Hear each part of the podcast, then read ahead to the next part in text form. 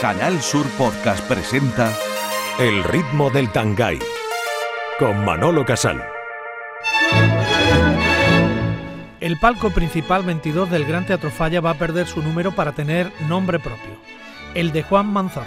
Será el único nombre que junto al del músico Manuel de Falla aparezca en el templo del Carnaval de Cádiz. Juan, el gran contador de las cosas gaditanas, fallecido el pasado mes de febrero dejándonos huérfanos de su carisma y humanidad, sigue haciendo así historia. De eso hablaremos con su viuda, Mónica de Ramón, antes de empaparnos del Carnaval de lo Invisible, la última película documental sobre las facetas menos conocidas del Carnaval de Cádiz. Estaremos con uno de sus directores, Jaime Roldán, y una de sus guionistas, Milian Oneto. Finalmente conoceremos los preparativos del próximo Congreso Internacional del Carnaval de Cádiz, que estará dedicado a la calle, como nos contarán sus coordinadores José Marchena y Álvaro Pérez.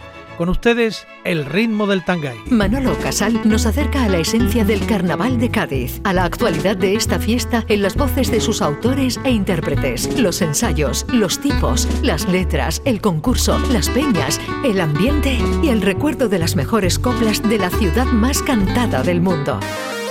Canal Sur Podcast. La tuya.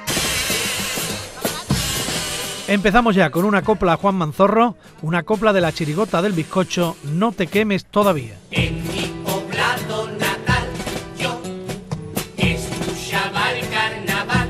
Para mí era un diario. Recuerdo mi juventud oyendo en Canal Sur el concurso por la radio. Esa voz que te explicaba y lo ibas viendo.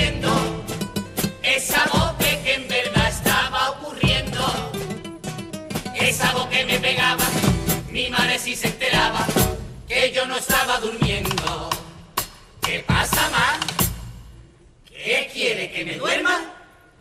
Tú no eres de Cádiz, ¿eh? Escuchaba yo ese gallinero estaba en su salsa, me lo imaginaba. ¿En salsa? ¿El gallinero? y no vea que hambre me entraba y me empecé a aficionar. Hace un concurso como en Cádiz, pero para gente de África nada más. Y mi poblado en la radio que empezó a seguir el falla. El día que cantó África, pusimos hasta una pantalla. Carnaval, los recuerdos de mi infancia que nunca podré olvidar a 30 años ya. Por eso quiero acordarme hoy de un gran profesional que acerca su carnaval a nuestra casa cada día. Ese gaditano ilustre y de gran categoría.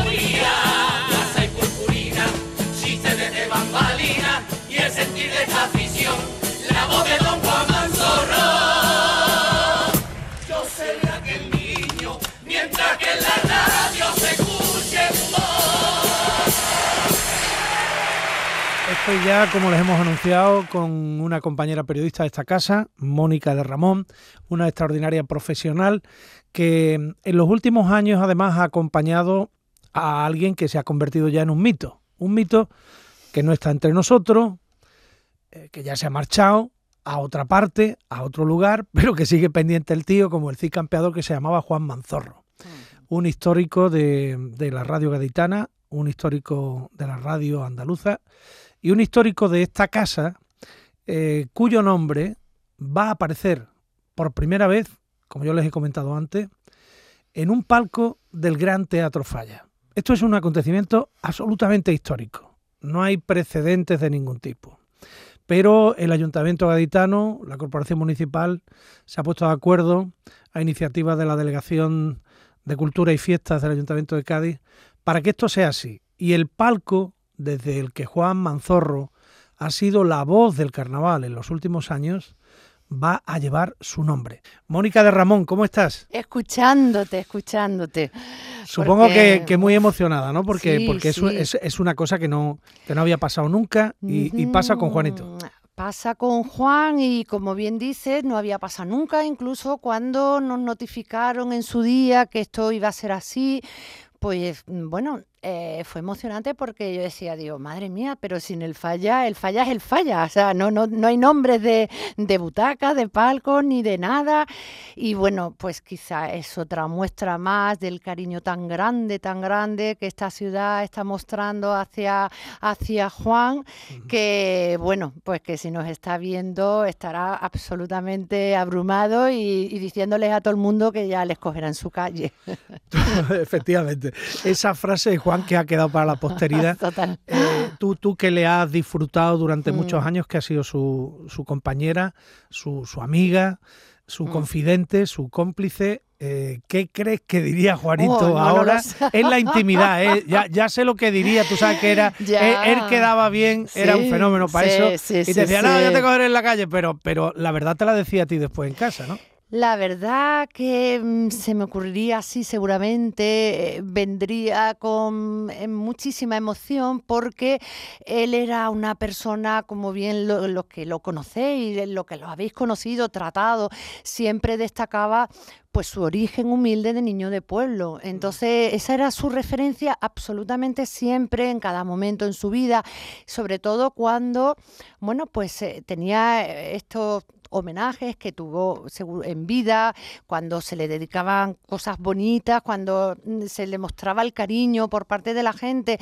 Entonces yo entiendo que él diría, madre mía, un niño humilde de pueblo que vino eh, de la mano de su madre con siete años a esta ciudad de sus amores y que, y que de repente el- el- el- en el carnaval una de sus pasiones en el Falla, ese, mm, esa catedral de, de ladrillos colorados donde él ha estado durante más de 30 años, bueno, bueno, pues seguramente no se lo creería y estaría absolutamente emocionado, claro. Juan ha sido la, la voz del carnaval, la voz de la. Semana Santa, eh, la voz de las grandes tradiciones de Cádiz durante más de 30 años, como bien dices, y ha dejado un legado extraordinario, sobre todo un legado de una persona íntegra, honesta, una persona maravillosa, alguien con el que era incapaz de discutir uno, era imposible.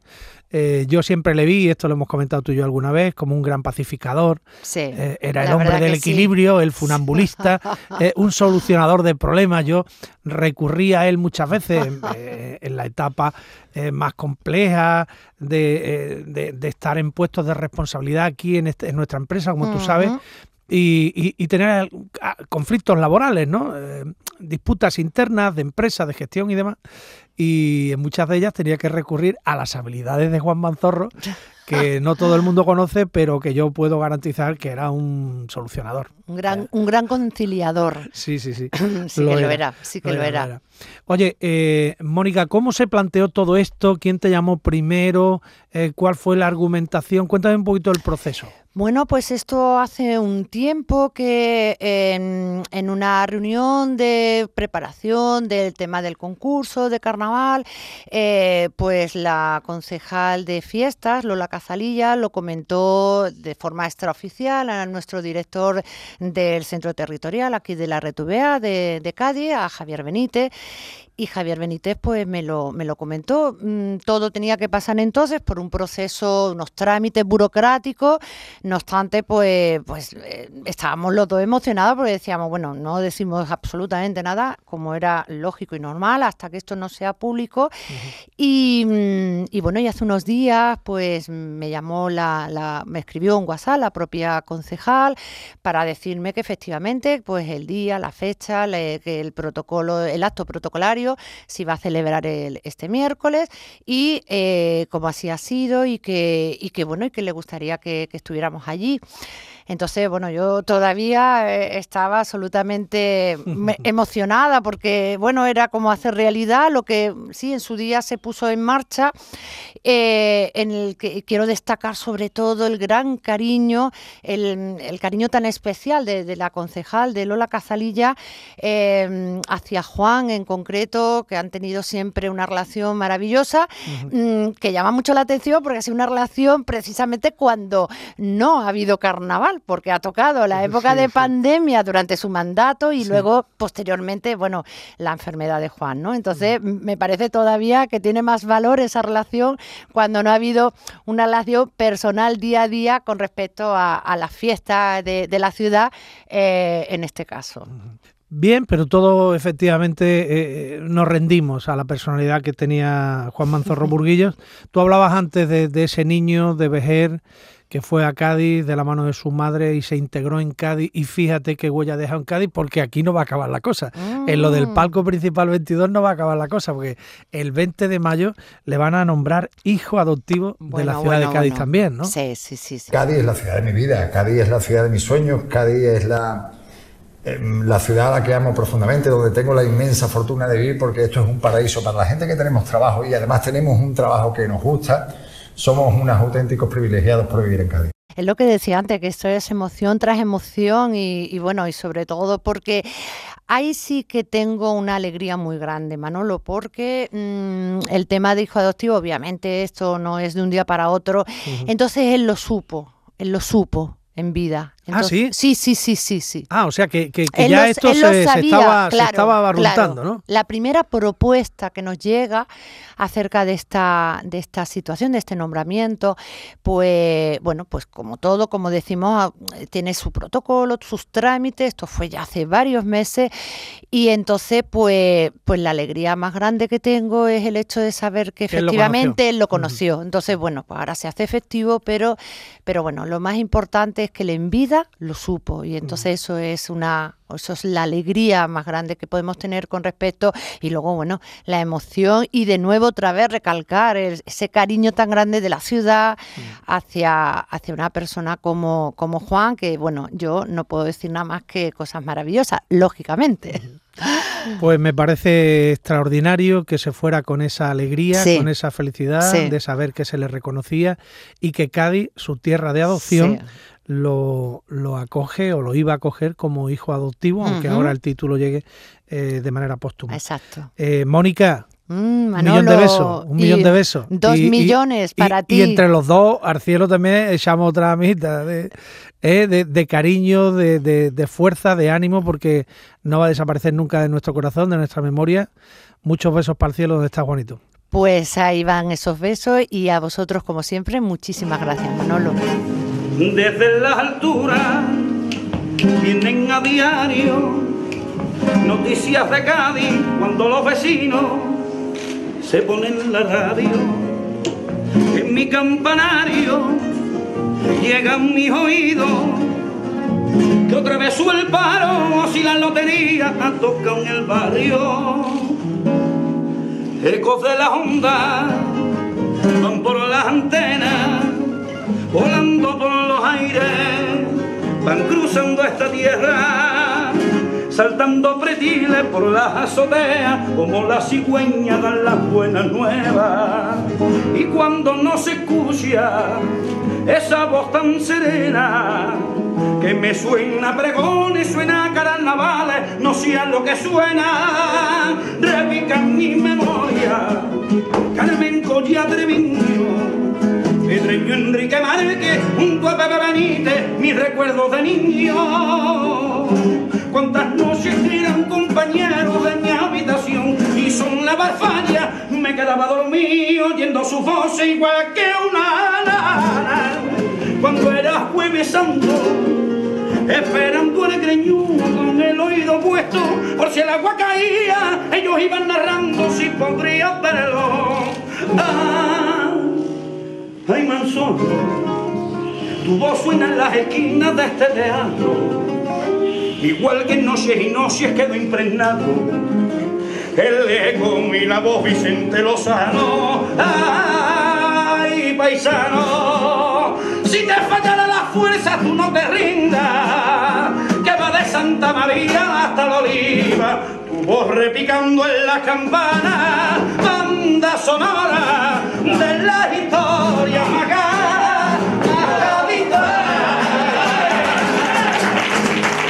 Así fue como le cantó un emocionado Quique Remolino a Juan Manzorro en Los Camerinos del Falla. Seguimos. En Canal Sur Podcast.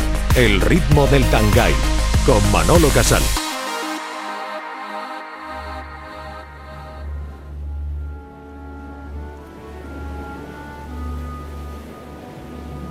Yo siempre me quería dedicar a, crear, a la música, a, construir, y no sabía cómo encarrilar mi vida. Y el carnaval me salvó. Vale, yo lo llevaba en el ADN, en mi genética estaba, pero me dio la posibilidad y la oportunidad. Y aquí sigo. Yo no sería absolutamente nada si no fuera por el carnaval de Cádiz. Es más, yo no sería nada sin Cádiz. El carnaval de Cádiz lo que lo hace absolutamente diferente al resto de carnavales es la copla, lo que se canta, lo que se dice y cómo se dice. Mm, disfraces hay en todos los carnavales. Eh, en, en todos los carnavales hay desfiles, en todos hay carrozas, en todos hay cabalgatas, de un estilo o de otro. Pero no en todos se canta como se canta aquí, ni se canta lo que se canta aquí. Eso realmente es lo que es digno de admirar, ¿no? que gente que no se dedica al arte pues sea capaz de hacer ese tipo de cosas, sea capaz de invertir su tiempo, su trabajo, su dinero, para ofrecerle eso gratuitamente a, la gente, ¿no? sin saber si lo va a recuperar o no. Cómo una ciudad como Cádiz, con tanto talento, tenga tanto paro y no aprovechemos el tirón que tenemos con el carnaval. Qué buena pregunta. Tú vienes a Cádiz y no hay una tienda de disfraces. ¿Por qué? Si estamos en Cádiz, si es la cuna del carnaval. Tú vienes a Cádiz y no hay una tienda de tela. Una tienda de tela, ¿cuántos disfraces hacemos a lo largo de tres o cuatro meses? Es horroroso. Y no hay una tienda de tela, no hay una sombrerería, no hay una tienda de zapatos. ¿Tú sabes cuántos zapatos a medida hacen en Elche para el carnaval de Cádiz?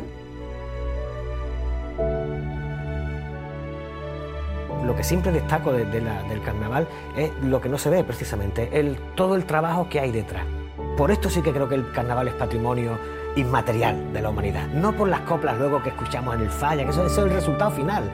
Su riqueza es lo que hay detrás, es el trabajo colectivo, creativo, colectivo, que gente que sin conocimiento reglado hace cada año con, con esa, esa avalancha de pasión.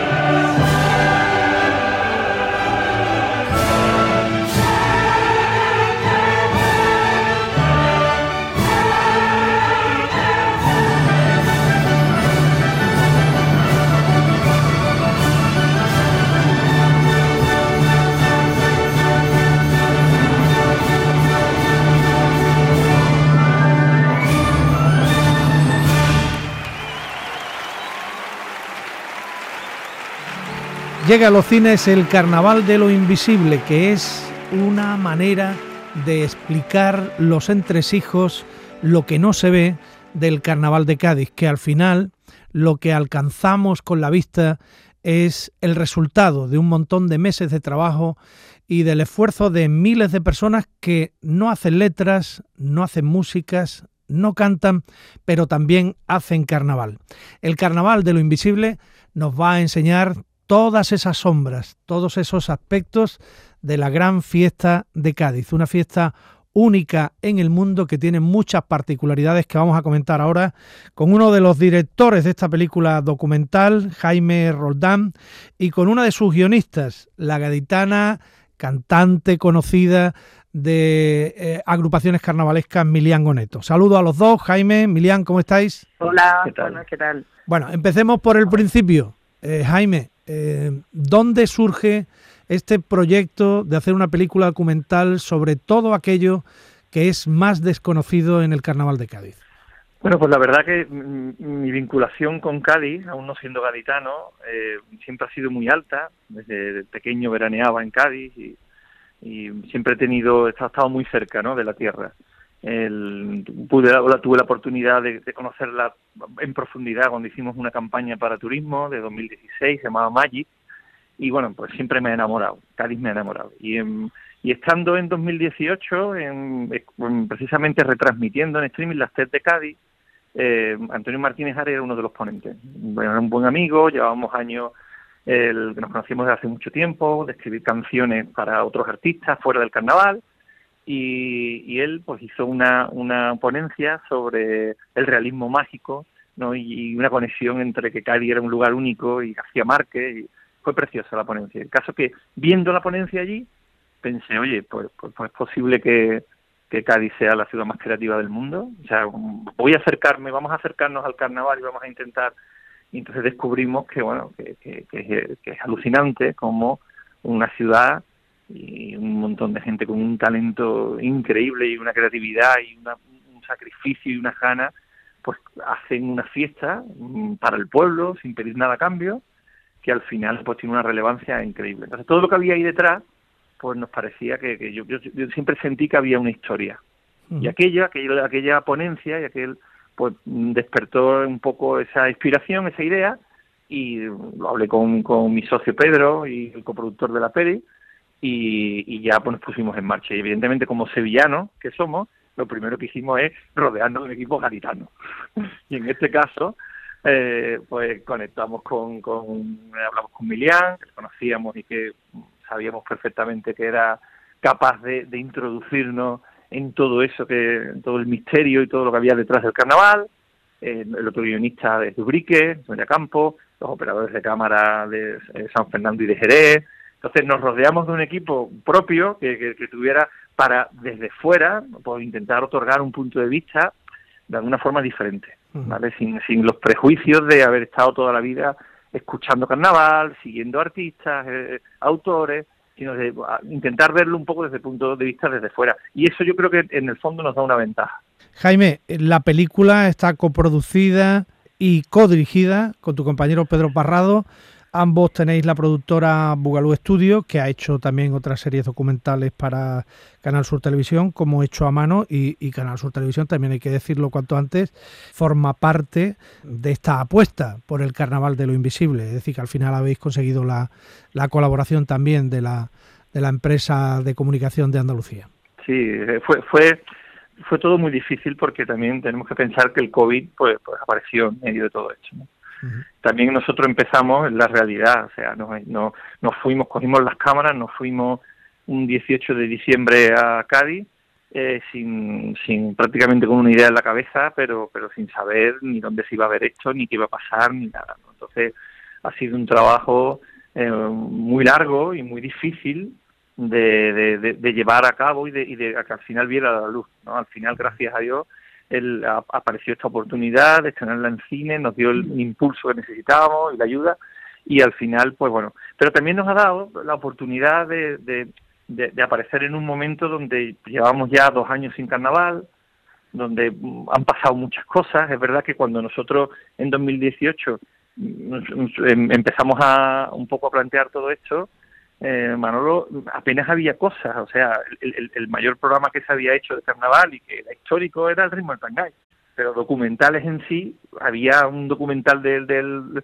prácticamente del carnaval de la calle, de los finales de los 90, entonces había muy poco, ¿no? O sea, yo creo que, que la explosión un poco de, de la comunicación y de la imagen y de contar lo que las comparsas, lo que las agrupaciones vienen detrás, eso empieza a surgir ya en estos últimos años, ¿no? Mm.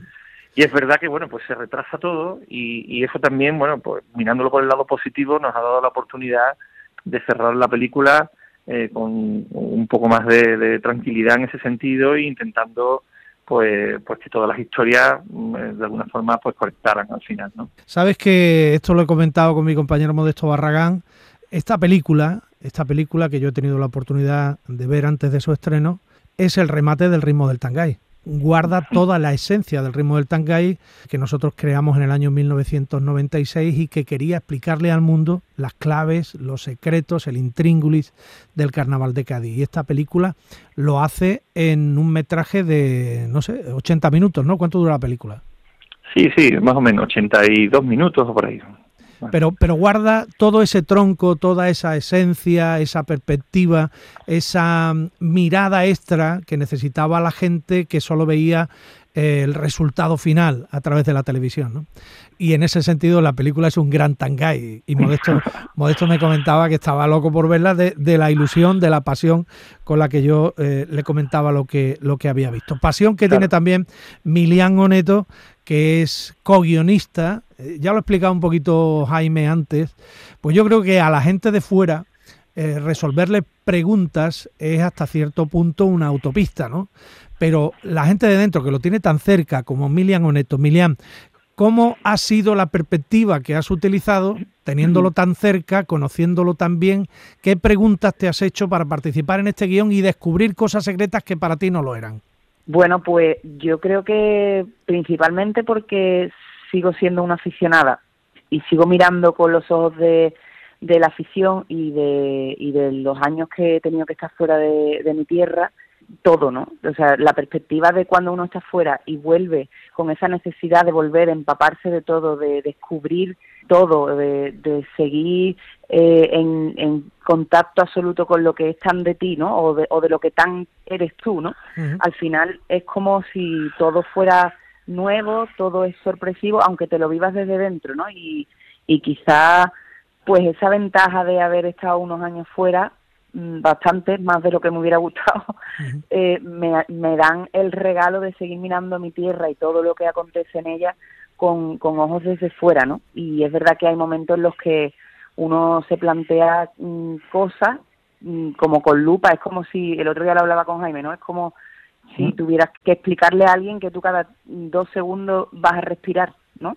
Es algo, hay muchas cosas que, no- que nos resultan como automáticas o que están en nuestro día a día o que son tan intrínsecas del, del día a día del gaditano que es verdad que es cierto que, que puede resultar complicado, pero al final, siendo una aficionada como yo, que no dejo de serlo y que me encanta, mm, creo que, que siempre va a surgir la curiosidad, ¿no? Por conocer un poco más y a través de eso tratar de explicárselo a- al resto del mundo.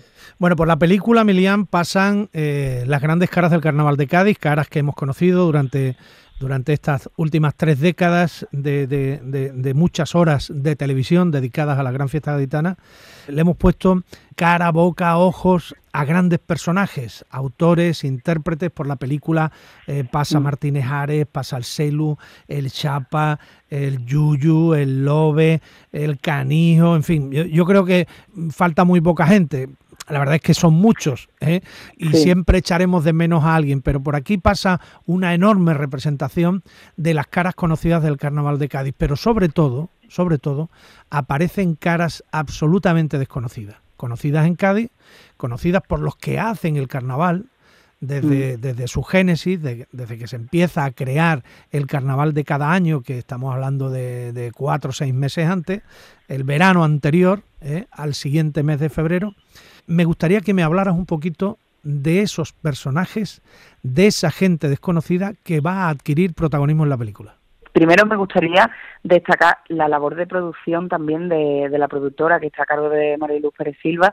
Yo aporté, pues bueno, claro, mm, muchos contactos porque hay gente que, que, que estaba como en mi entorno, era lo natural, pero quería también puntualizar que hay algunas caras que por razones evidentes, como la de Juan Carlos, por ejemplo, no, no podía aparecer porque aunque se llegó a hablar con él, finalmente ya él no, no estaba en, condiciones de salud. Y que otros autores como Tino Tobar o algún otro que se nos queda en el tintero también fueron llamados, digamos, y fueron contactados, pero por diversas razones pues no pudieron estar. Eso respecto a la parte conocida, que, que sí que se van a echar de menos algunas caras, pero que bueno, que no ha sido porque no nos lo planteáramos ni valorásemos su lugar en, en el, en el documental. Y luego la parte desconocida, mm, a mí, yo tengo ahora mismo los vídeos de punta porque ya sabéis de mi sensibilidad extrema y porque a mí me parece tan fundamental esa parte que no se ve y, y me impliqué tanto desde el principio cuando Jaime y Pedro me contaron la idea que es que yo me emocioné muchísimo porque me parece de recibo pero absoluto que estas personas tuvieran ese lugar. A mí no hay cosa que me pueda gustar más que entrar en ese teatro y saludar desde el corazón a la gente de seguridad, a la gente de limpieza, a la gente, al personal del teatro, a un técnico, a un tramoyista. Me encanta porque son verdaderamente los que hacen eso, los que forman mm, la base de lo que luego todo el mundo va a disfrutar con el lacito puesto, ¿no? Al final tú llegas para poner un lacito, ¿no? Ya sea en nuestro caso desde, desde el documental o en el otro mío de carnavalera, de comparsista, ¿no? Cuando uno llega ya va a poner lazo, que es tu obra, que tú se la ofreces a la gente.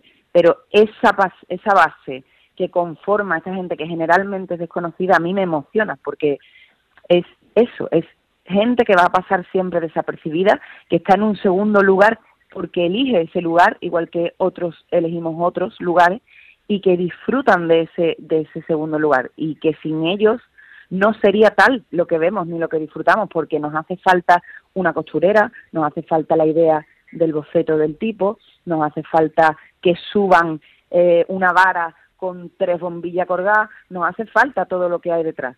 Y me parece fundamental que, que se muestre, me parece que está tratado también desde una, un lugar con mucho cariño. Mm, antes decía Jaime que, que mm, la perspectiva suya, ¿no? De no ser de Cádiz, de no estar implicados directamente, les había dado una ventaja y yo estoy totalmente de acuerdo con eso. Me parece que la visión eh, desde fuera es muy importante porque no está, entre comillas, contaminada, pero la, desde, la, la de dentro, con la pasión con la que nos vivimos también nosotros nuestra, nuestra fiesta y nuestra cultura, también creo que ha sido importante, ¿no? Dar el lugar a cada una de, de esas personas y que se vean en igualdad de importancia, porque realmente la tienen, con el resto de, de personas que hacen carnaval.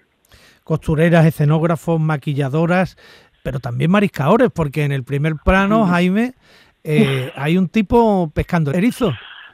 Teníamos una cosa muy, muy clara desde el minuto uno, y era que no íbamos a contar nada que la televisión ya mm, mm, suele contar. Entonces, eh, decidimos comenzar, la película comienza con el primer erizo, digamos, el, erizo que, que se pesca y que se lleva a, y se coge y se lleva la erizada de ese día y, acaba con la primera bota que, que, pisa el falla, ¿no? Eh, digamos, ¿no? De manera simbólica. Entonces, ya a partir de ahí ya sabemos que está la televisión, que están muchas más cosas. Nos parecía que esos 30 días antes, en una cuenta atrás, era, era, era el contexto perfecto para hablar de, de, precisamente de eso, ¿no? De, ese sacrificio y de ese esfuerzo, a veces mm, sobrehumano, que hacen gente con un talento increíble. Entonces, pues está también nuestro Diego, mariscador también, por supuesto, que vendrá al estreno, eh, es, un, es también protagonista, ¿no? El Carnaval de Cádiz, que es un monumento anual a la creatividad, un producto que se reinventa cada año precisamente por este talento de los gaditanos. ¿A ti te ha pasado, Jaime, que has conocido algo nuevo haciendo la película? ¿Qué es lo que más te ha impresionado de ese Cádiz desconocido que tú quieres mostrar? Bueno, el, hace, en, en otra entrevista me preguntaron, ¿no? O sea, ¿cómo, eh, oye, ¿cómo solucionarías, el, qué harías para que el carnaval de Cádiz, o sea, para que esto, esto no ocurriera en una, en una ciudad que, que tiene complicaciones a la hora de, del paro, a la hora que donde existe cierta miseria, como en todas las ciudades existen, pero ¿qué harías para solucionarlo? no Me comentaron. Y la verdad que, que no, no tengo respuesta, pero tampoco la he encontrado, o sea, al final existe tal paradoja en todo esto, ¿sabes? El, el, hay, hay una parte de Cádiz que es una contradicción. Nosotros en el cartel, o sea, al final no, no, es una maldición y es una bendición a la vez, ¿no?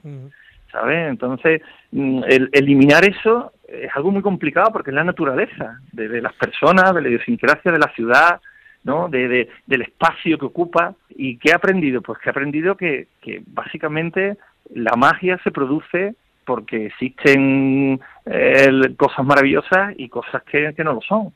Y en ese equilibrio eh, nace algo que, es único en el mundo. Quizás a lo mejor porque no hemos puesto la mirada adecuada o porque no, no, no vivimos en Estados Unidos o porque no somos un barrio de Brooklyn donde los vecinos hacen 40 días de espectáculo, ¿sabes?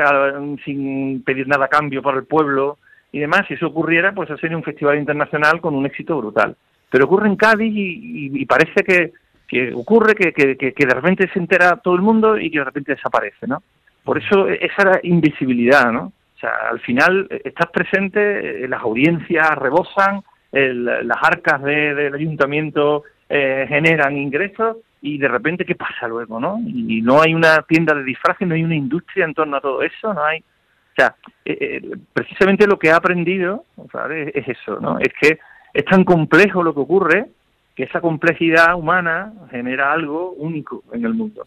Y es verdad que, que, me encantaría mm, haber escuchado alguna solución, pero como dicen en, el, en, la película, ¿no? No nos ponemos de acuerdo, ¿sabes?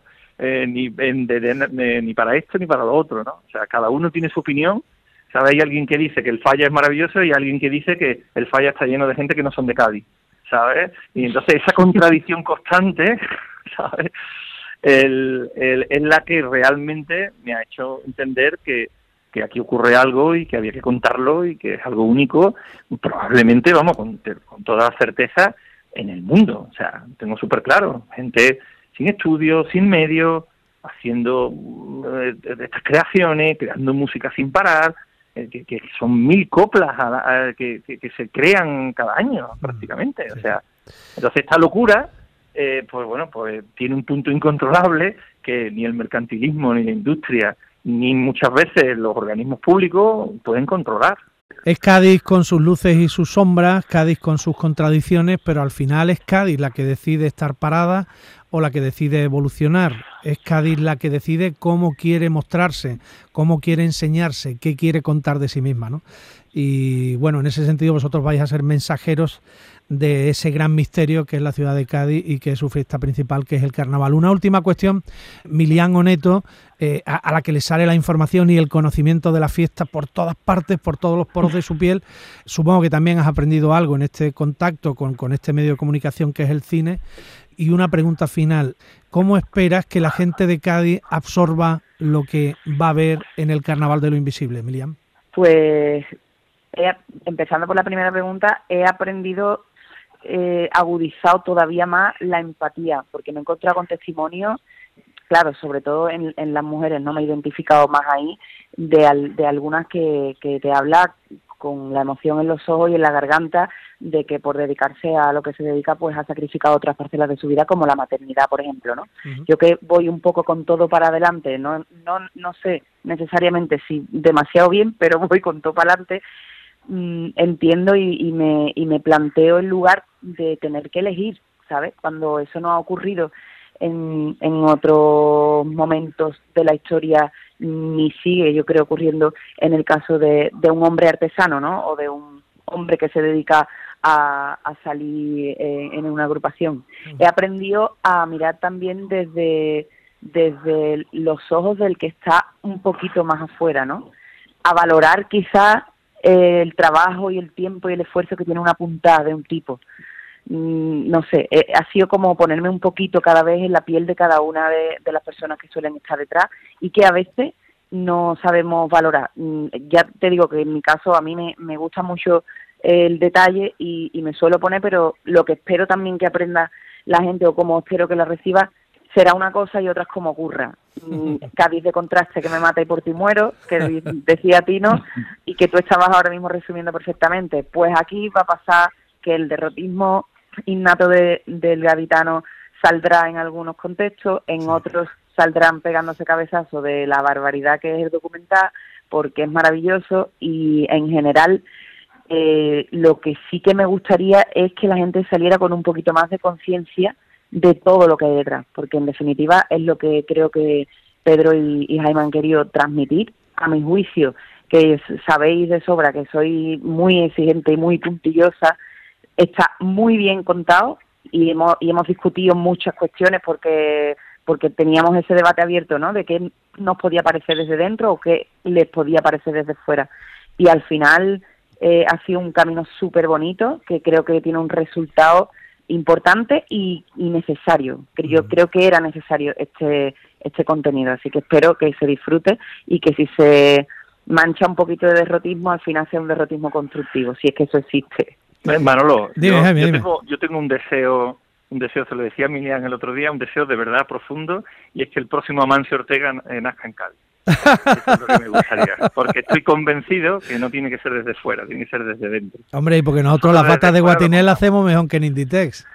Por eso Hombre. que, que sí, sí, sí, ojalá naciera el próximo Amancio Ortega en Cádiz y, se generara una industria desde dentro para los gaditanos y, y, creada por los gaditanos porque, porque el talento lo tienen, el talento, el esfuerzo, la chispa, la creatividad. Si es que y la creatividad no es más que hacer las cosas eh, cualquier o sea, cualquier problema resolverlo de otra manera. No tiene por qué ser incluso artístico. Ellos además lo tienen artísticamente. Que saben música sin saberlo. Componen sin saber música escriben sin. Entonces si naciera el próximo Amancio Ortega en Cádiz, ojalá, se, ojalá pudiera, se pudiera crear una industria y un sello de calidad que dijera esto viene de Cádiz. Esta tela, este, este sombrero, esta canción, esta, estos estudios de música, esto y eso sería maravilloso porque es muy emocionante, muy emocionante escucharos, muy emocionante el documental. Es verdad que el objetivo de descubrir todo lo que hay entre las sombras de cómo se genera la fiesta, yo creo que, se consigue eh, a lo largo de la película. Os felicito desde mi piel gaditana, desde mi prisma de aficionado, os felicito por el trabajo que habéis hecho. Creo que va a ser bueno para la fiesta, que va a ser bueno para la ciudad y que va a ser bueno para todos los que participan en este proceso de creatividad sin fin que, es Cádiz en sí misma. El Carnaval de lo Invisible en los cines desde el día 12 de mayo. A su director, eh, Jaime Roldán, y a una de sus guionistas, Milian Oneto, muchísimas gracias, muchas felicidades. Gracias, gracias, gracias por lo que habéis hecho. Gracias, María. Gracias. Manolo. Que eres Cádiz, hijo, escucharte nada más. Un beso. Chao, chao. Un beso. Adiós. En Canal Sur Podcast. El ritmo del Tangay. Con Manolo Casal. Del 27 al 29 de octubre se celebrará el próximo Congreso Internacional del Carnaval de Cádiz. Esta vez el gran objetivo es estudiar el auténtico origen de la fiesta. Por eso se llevará a cabo bajo el título El Carnaval es la calle. ¿Y qué es la calle? Pues nada más y nada menos que el reino de las agrupaciones callejeras, como esta, las Cadiwoman, 12 años de chirigota ilegal, femenina y feminista que en 2022 iban de mafiosas y se llamaban las madrinas. Explota, explota, explota. Los Rolling tienen más años que una secuoya. Son ejemplo de fuerza y vitalidad la clave es moverse mucho, huir de lo sedentario. Y eso que los chavales se castigaban casi a diario. Se ha muerto el batería, porque era el único que estaba sentado todo el día. Explota, explota, explota.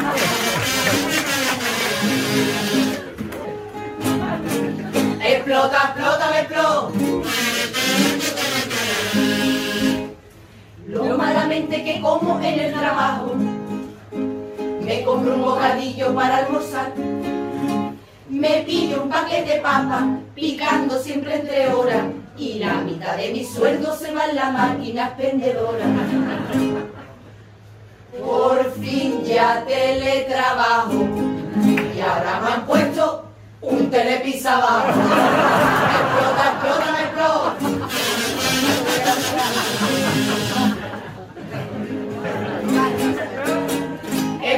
Explota, explota. ¿Cuántas orientaciones hay en el sexo? Puede ser gay, lesbiana o bisexual. Conozco a gente hetero, alguna hetero curiosa. Hay gente sapiosexual, demisexual y un montón de cosas. Yo soy pansexual a saco, porque desde siempre me pierden los hidratos.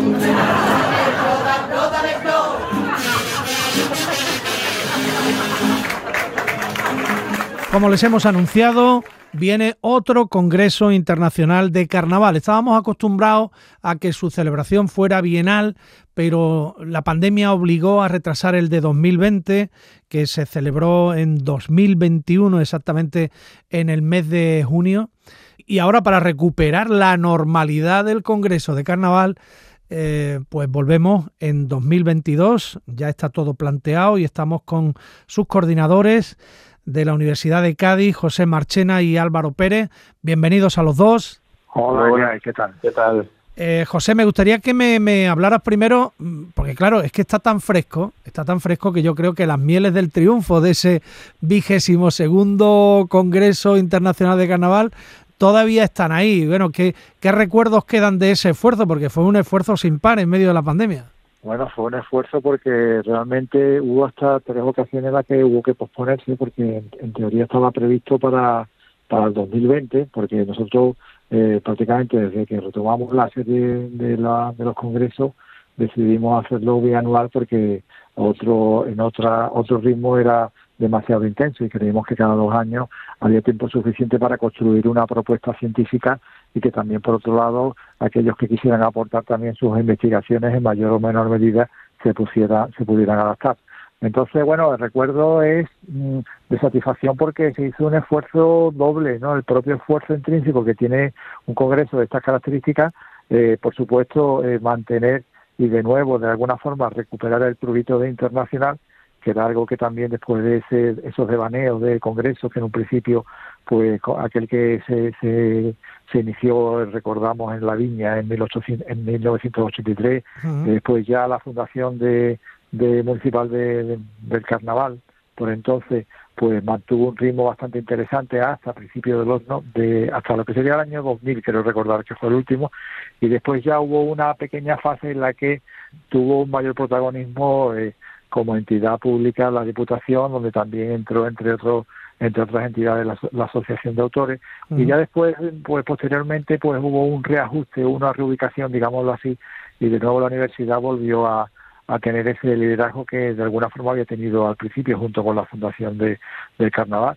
Y bueno como quien dice mirando hacia atrás ya son 33 no es verdad como como tú dices Manolo que, que parece mentira que a pesar del esfuerzo pero también por otro lado yo creo que el Congreso eh, fiel a su filosofía inicial, pues está cubriendo esas carencias que ya afortunadamente son cada vez menos eh, de lo que serían los espacios y los cupos científicos y por otro lado también dejar claro ¿no? que desde la propia academia, que es, que es la universidad, que es la institución paradigmática de la ciencia y del saber, pues está codo con codo con el carnaval y no hay sombra de duda de su carácter de científico y de su importancia desde el punto de vista histórico, político, sociológico y cultural. Ese salto a lo científico y a lo académico ha sido extraordinario en las últimas décadas con vosotros, la Cátedra de Carnaval de la Universidad de Cádiz, también con ayuda del Aula de Cultura del Carnaval y este último congreso al que te acabas de referir, que fue un poco la vuelta a los orígenes, a la conexión con América, de las viejas ricas a la gaditana que volvió. Pero ahora, Álvaro, ahora nos vamos a la calle porque porque ahí es donde empieza todo, ¿no? En la calle. Y el título del 23 Congreso Internacional de Carnaval va a ser precisamente ese, el carnaval es la calle. Exactamente. Eh, bueno, como ha dicho Pepe, el 22 Congreso pues lo, organizamos con muchísimas restricciones. La, la verdad es que, eh, aunque recuperamos la internacionalidad, eh, no pudimos tener presencialmente a, a, esos ponentes internacionales que tuvimos y la vuelta a, la normalidad pues ha hecho también que, que, nosotros mm, pues queramos también un congreso eh, donde podamos disfrutar y, tener esa alegría que quizá no tuvimos del todo en el, en el 22 congreso. Entonces, mm. el carnaval en la calle, eh, además, coherentemente con el título, queremos sacar también algunas actividades a, a la calle, queremos que haya actuaciones eh, queremos que haya, mm, bueno, comidas, queremos que haya, además de, pues lógicamente, lo académico, eh, por fin van a, en principio van a poder venir los ponentes latinoamericanos, hay eh, dos ponencias, una de Bolivia y otra de México, cuyos ponentes pues han confirmado que, que, van a que van a asistir en directo presencialmente después vienen también ponentes del País Vasco eh, ponentes de Madrid eh, y, bueno y, queremos también pues que, esa alegría eh, que, bueno no es que se perdiera en el en el 22 congreso porque nosotros lo organizamos con todo el, cariño pero que se recupere y, por eso también pues teníamos ganas de, dedicarlo al carnaval callejero, pues que bueno, que es el, germen de, todo. Se va a analizar la evolución precisamente del carnaval callejero, se va a hablar de, de la mujer en la calle, eh, de los coros en la calle, de los romanceros. Pepe, ¿hasta cuándo se pueden presentar propuestas para ofrecer comunicaciones en este Congreso? Eh, ahora mismo acabamos de anunciar el, Congreso, que, no sé si has dicho que es en, en octubre, a finales de. Sí, 27, 28 y 29 de octubre. Exactamente. Y, y si eh, es verdad que, bueno, que los plazos ahora mismo, pues tenemos que tener cerrados el, el, cupo de comunicaciones a finales de junio para poder, pues bueno, eh, incluirlo en el, en el programa. El programa está eh, muy avanzado, también está muy comprimido porque son muchos muchos temas los que los que vamos a tratar y, y en ese sentido las comunicaciones pues son parte importante porque eh, son muchas personas las que están, eh, como, como bien has dicho antes, eh, estudiando el carnaval desde, desde el carácter más académico, más científico, y, cada año tenemos más comunicaciones. Por eso el plazo, pues, lo vamos a, establecer hasta finales de junio para así tener nosotros también ese, ese margen para poderlo ubicar en, en, el Congreso y que tengan su protagonismo. Pepe, y además este, este Congreso podría ya celebrarse con el Carnaval de Cádiz reconocido como Patrimonio Inmaterial de la Humanidad por la UNESCO, porque estamos en la gestión de todo eso, está a punto de, presentarse, ¿no? La propuesta. Sí, bueno, normalmente la UNESCO, como suele ser las cosas de plazo de espacio, son unos plazos bastante alargados. De hecho, la propia gestión, como bien es sabido para todos aquellos entendidos y, vamos y, seguidores del proceso, pues lleva ya un, buen puñado de años, porque eso lleva un ritmo que evidentemente es el propio ritmo de la gestión y del protocolo. Pero sí es verdad, lo que tienes razón, porque ya estamos un poco lo que sería la parte final, ¿no? Entonces, yo tampoco te diría, te podría decir, asegurar exactamente eh, cuál sería el, cuál es exactamente el, digamos, el, eh, los plazos y cuáles son las fechas. Pero probablemente, si no, cuando para octubre ya estemos celebrando el Congreso, se haya ya dado la resolución, que esperemos, por supuesto, cruzaremos los dedos, que sea favorable para la suerte de, nuestro carnaval, eh, yo creo que estará muy muy cerca, ¿no? Y precisamente una de las cosas en las que poníamos especial énfasis en nuestra primera circular que hemos mandado, pues como siempre no, no puede ser de otra forma, a todos los medios y foros interesados, es sobre todo de que es un congreso que se centra especialmente en dos eventos. Uno, por supuesto, es nuestra ilusión en conseguir la, el reconocimiento como patrimonio, eh, vamos, como fiesta de patrimonio inmaterial de, de, la UNESCO. Y por otro lado, también un evento que no hay que perder de vista y que entra perfectamente en ese deseo de hacer un carnaval cada vez más difundido y cada vez más importante en todos los sentidos, como es el, eh, bueno, el museo del carnaval, ¿no? El museo que ya también se encuentra en una fase bastante avanzada. Que ahí también llevamos unos años en PP, ahí también llevamos unos añitos. Sí, por eso digo que las cosas, bueno, si acaban, porque acaben, ¿no? Aunque de mucho tiempo. y después también, por otro lado, eh, no es tampoco baladí eh, las circunstancias que han hecho que este año se haya dado también un carnaval muy especial, o mejor dicho, unos carnavales, ¿no? Porque ha sido un poco esa especie de precuela de, del carnaval de, de febrero y ahora en mayo, ¿no? Con lo cual de nuevo pues parece que de algún de alguna manera pues ha vuelto un poco a ese espíritu y a ese origen callejero, ¿no? Porque claro, el carnaval que hubo, entre comillas, ¿no? El carnaval no oficial o, oficioso o, alternativo hubo en febrero fue un carnaval auténtico y puramente callejero, ¿no? Como fue su origen. Entonces también es un guiño también que de alguna forma desde nuestra propia propuesta de carnaval, del tema del carnaval en la calle, lo, lo, lo, lo hemos hecho con toda, en el buen sentido, con toda la, intencionalidad. Oye, no sé quién de vosotros es el encargado de, de conseguir las pelas, porque aquí hace falta ayuda para tirar para adelante, para mover gente y para darle al carnaval de Cádiz la dimensión que se merece, ¿no? Eh, ¿Cómo están las administraciones? Eh, ¿Están ayudando a la configuración de este congreso? Me refiero, pues no sé, la propia Junta de Andalucía, el Ayuntamiento, la Diputación de Cádiz, ¿estáis ahí negociando? Eh, todos los años, en, todo, en, los últimos congresos, pues sí es verdad que el Ayuntamiento de Cádiz, eh, la Diputación también, eh, incluso, pues bueno, el Aula de Cultura que, que, tiene una, una relación particular con, con esta cátedra, que fue precursora también para que esta cátedra funcionase, pues, pues son los que están bueno, financiando, lógicamente, la Universidad de Cádiz, por supuesto, y, la Junta de Andalucía también.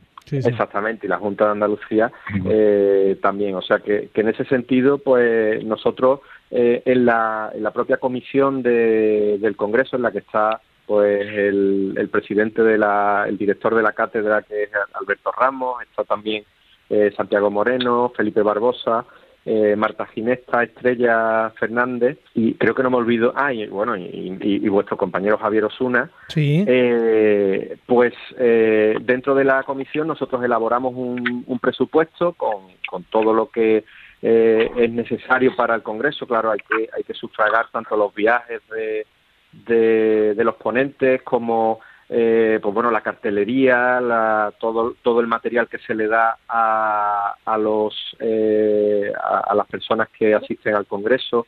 Eh, también eh, eh, todos los todos los años pues sacamos el libro de actas del Congreso que también es importante para costes, para, para di- difundir. Entonces nosotros elaboramos el presupuesto y bueno y entre estas instituciones pues están estamos eh, por ahora eh, pagando los sufragando los gastos. Así que, que bueno que no nos podemos quejar. Bueno, el 30 de junio, recuérdenlo, es el límite para presentar comunicaciones de cara a este vigésimo tercer Congreso Internacional del Carnaval que se va a dedicar al estudio del auténtico origen de la fiesta y por eso se va a llamar El Carnaval es la calle. Ya sabemos que Javier Osuna de su colección va a aportar para su exposición algunos libretos, que va a haber mesas redondas que hemos comentado, que nuestros invitados nos han dicho que ya hay algunos ponentes confirmados, incluso ponencias de Bolivia y de México y del norte de España. En fin, un imperdible para todo aquel que tenga inquietudes respecto al conocimiento y el origen del Carnaval de Cádiz. Os doy las gracias, amigos José Marchena, Álvaro Pérez, que son los responsables de organizar este 23 Congreso Internacional del Carnaval. gracias igualmente muchas gracias Manolo En Canal Sur Podcast El ritmo del Tangay con Manolo Casal. Despedimos ya este tangay con más coplas callejeras. Les vamos a dejar con las coplas de Showmancero, que este año iban de policías locales y se llamaban Fiesta Local. Hasta la próxima.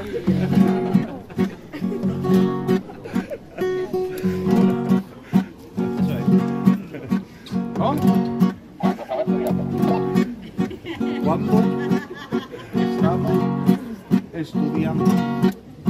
Ya.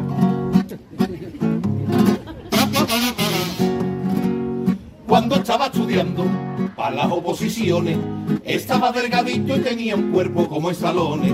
Pero todo cambió cuando aprobé, me eché los chicharrones y me dejé. Y con esta hechura que albergo hoy en día, estoy más preparado para ser alcalde que policía.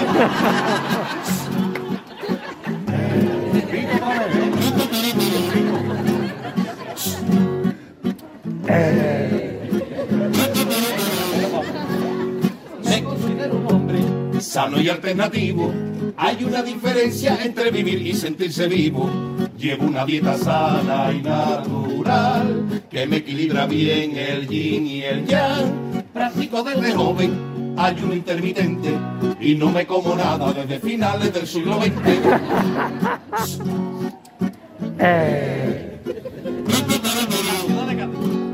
En la ciudad de Cádiz están los alquileres, que yo vivo en un bajo en la calle Hospitalito Mujeres.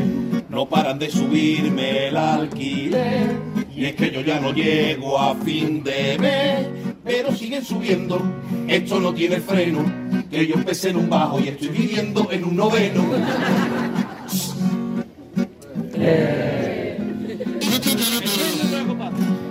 Estoy muy preocupado, pues tengo sobrepeso. Yo quisiera operarme, pero ahora mismo me encuentro tieso. Me duele en el estómago un balón. Tiene una variante que es low cost. Se traga una botella, mi primo de paterna. Igual que hace la gente el agua de la cisterna.